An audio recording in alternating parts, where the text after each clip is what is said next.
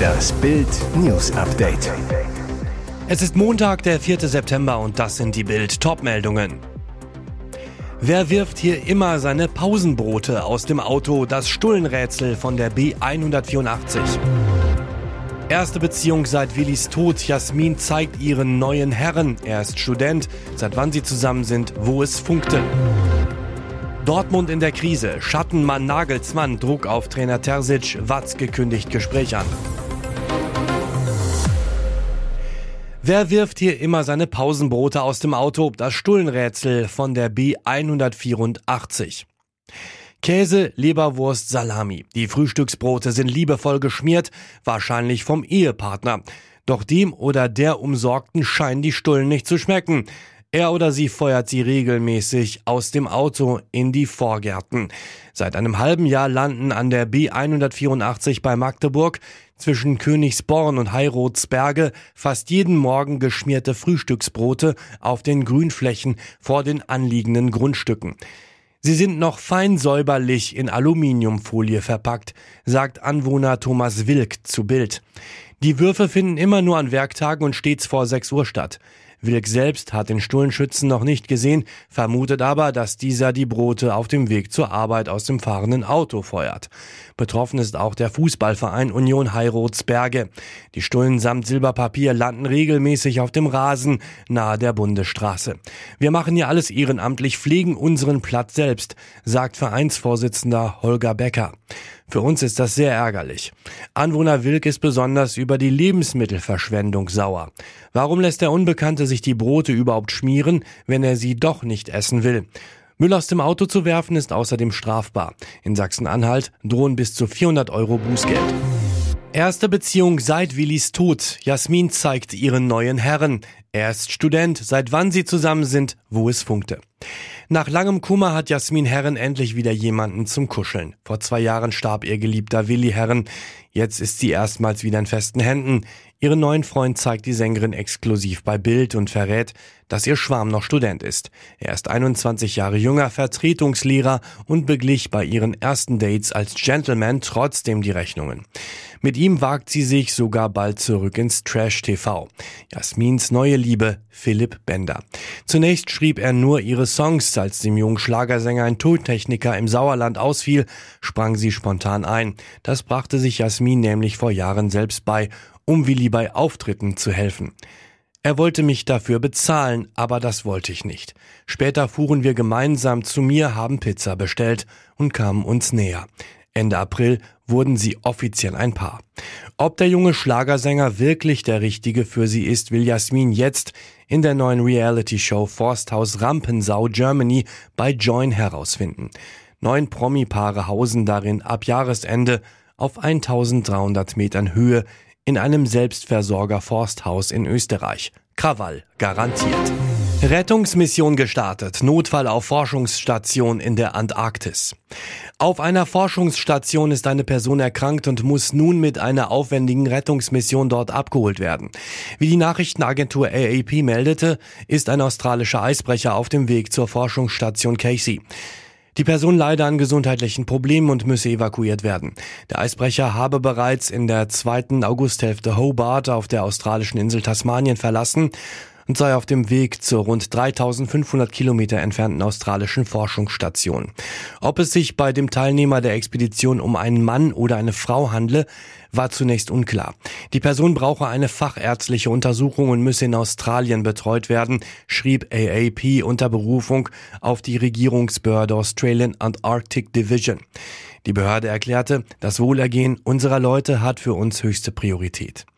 Die Familie der Person werde über die Situation auf dem Laufenden gehalten. Weitere Details zum Gesundheitszustand waren zunächst nicht bekannt. Allen anderen Teilnehmern der Expedition gehe es gut. Das hochmoderne Eisbrecherschiff sei in den vergangenen Wochen bereits für die Reise vorbereitet worden. An Bord des Schiffes seien Hubschrauber, die bei der Evakuierung eingesetzt werden sollen. Dortmund in der Krise. Schattenmann Nagelsmann. Druck auf Trainer Terzic. Watzke kündigt Gespräch an. Dortmund steckt nach dem peinlichen 2 zu 2 gegen Aufsteiger Heidenheim nur 98 Tage nach der verpassten Meisterschaft wieder in der Krise. Trainer Edin Terzic holte gegen Köln, in Bochum und gegen Heidenheim nur fünf Punkte. Wirkt ratlos, angeschlagen, frustriert. Obwohl der BVB-Coach nach dem Schrottstart öffentlich nicht zur Diskussion steht, wabert ein Nachfolgername verstärkt durch Dortmund, der Terzic überhaupt nicht gefallen dürfte.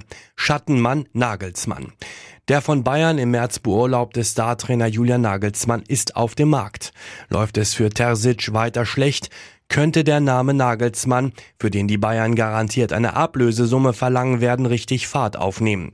Nach Bildinformationen wird Terzic nach der Länderspielpause gegen Freiburg garantiert auf der Bank sitzen.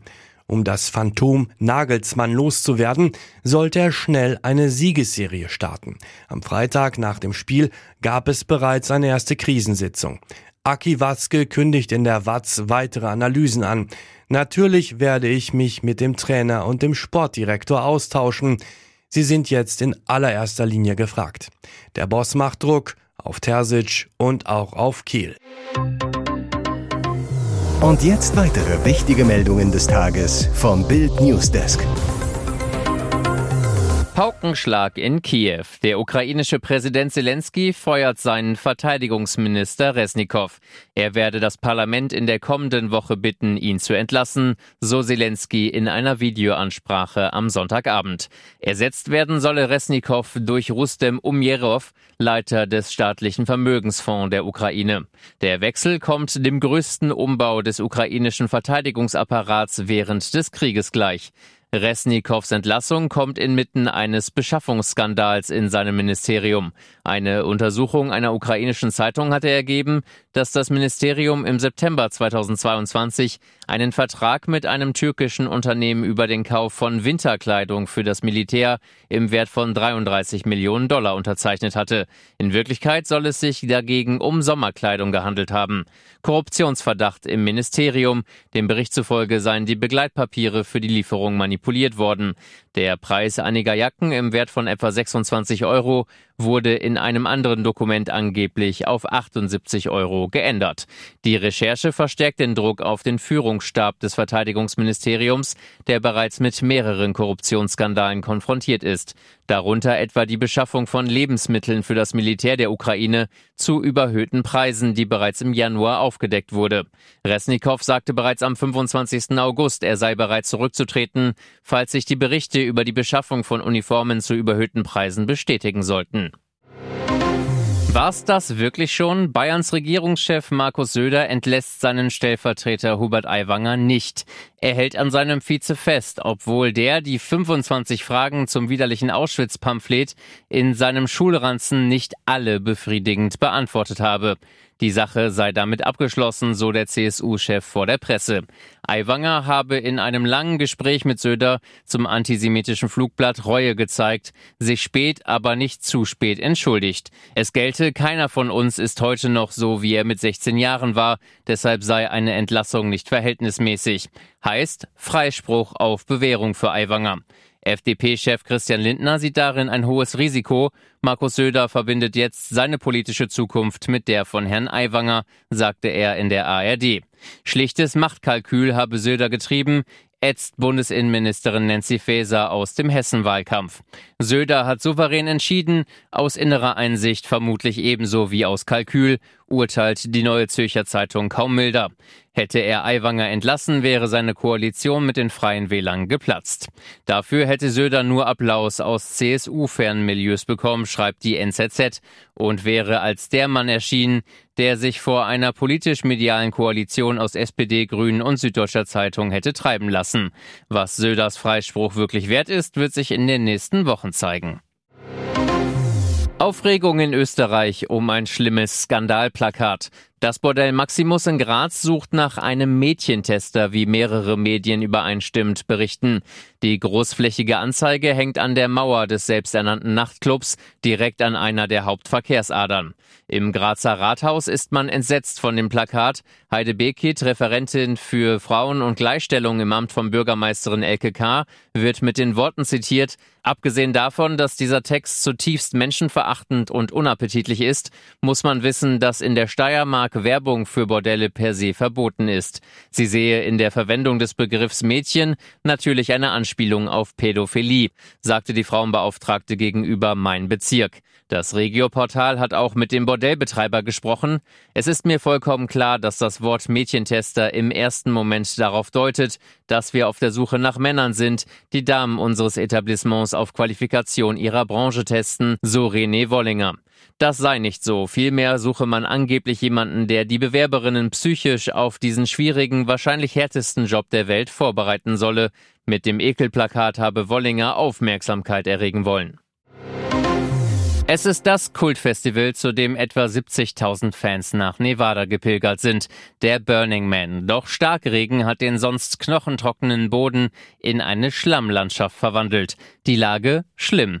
Toiletten können nicht entleert werden, Autos kommen auf dem Gelände nicht voran, es gibt kaum Handyempfang. Bild erreichte in der Nacht zum Montag die deutsche Jana Schüssler. Sie gibt Einblicke in das Drama vor Ort.